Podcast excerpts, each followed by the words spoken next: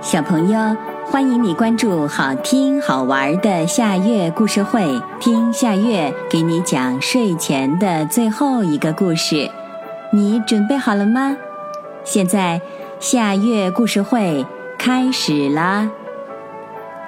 乐于助人的小黑熊，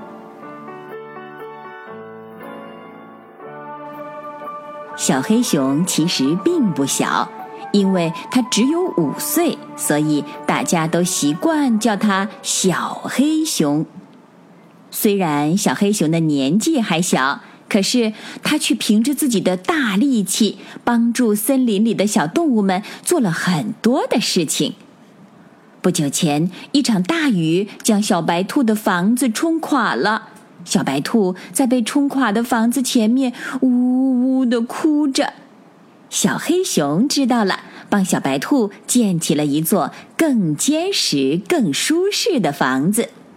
小白兔连声说：“谢谢你，谢谢！”感激的不得了。前天一阵大风把小灰羊的房顶掀走了，小灰羊急得不行，但是自己力气小，运不来合适的木料修补房顶。小黑熊听说了以后，主动给小灰羊扛去了木料，只用了半天功夫，就帮助小灰羊修补好了房顶。小灰羊要送小黑熊一件礼物，被小黑熊拒绝了。现在连小黑熊自己也不知道他究竟帮助过多少小动物了。但是，每当小动物们要对小黑熊说声谢谢，或者要送他一些礼物的时候，都被小黑熊拒绝了。他认为自己力气很大，帮助别人算不了什么，也不要求别人回报。这一天，小黑熊独自在森林里溜达，走到一处开阔地的时候，小黑熊突然感觉脚底下一软。接着身子一沉，随后咕咚一声，他掉进了一个陷阱里。在陷阱里，小黑熊缓了缓神儿，逐渐看清楚了，这个陷阱足有五六米深，四壁都很光滑。看来单凭我自己的力量是爬不上去的。小黑熊思考着，这可怎么办呢？他试着喊了几声，但是没有人应答。就在小黑熊绝望的时候，他听到了小白兔喊他的声音。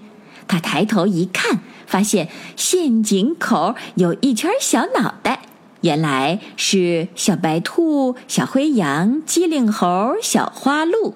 他们找来了绳子、木头等工具，将小黑熊从陷阱里救了出来。原来机灵猴去找小黑熊帮忙，找了半天才发现小黑熊掉进了陷阱里，就去找来大家来帮助。看看大家累得满头大汗，小黑熊感激地对大家连声说：“谢谢，谢谢你们！”谁知大家都蹦着闪开了。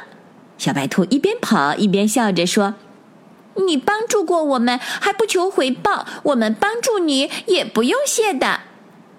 看着小伙伴们的背影，小黑熊笑了。原来自己帮助了别人，在自己遇到困难的时候，也能得到别人的帮助。小朋友，这个故事的名字是《乐于助人的小黑熊》。这也是今天的最后一个故事。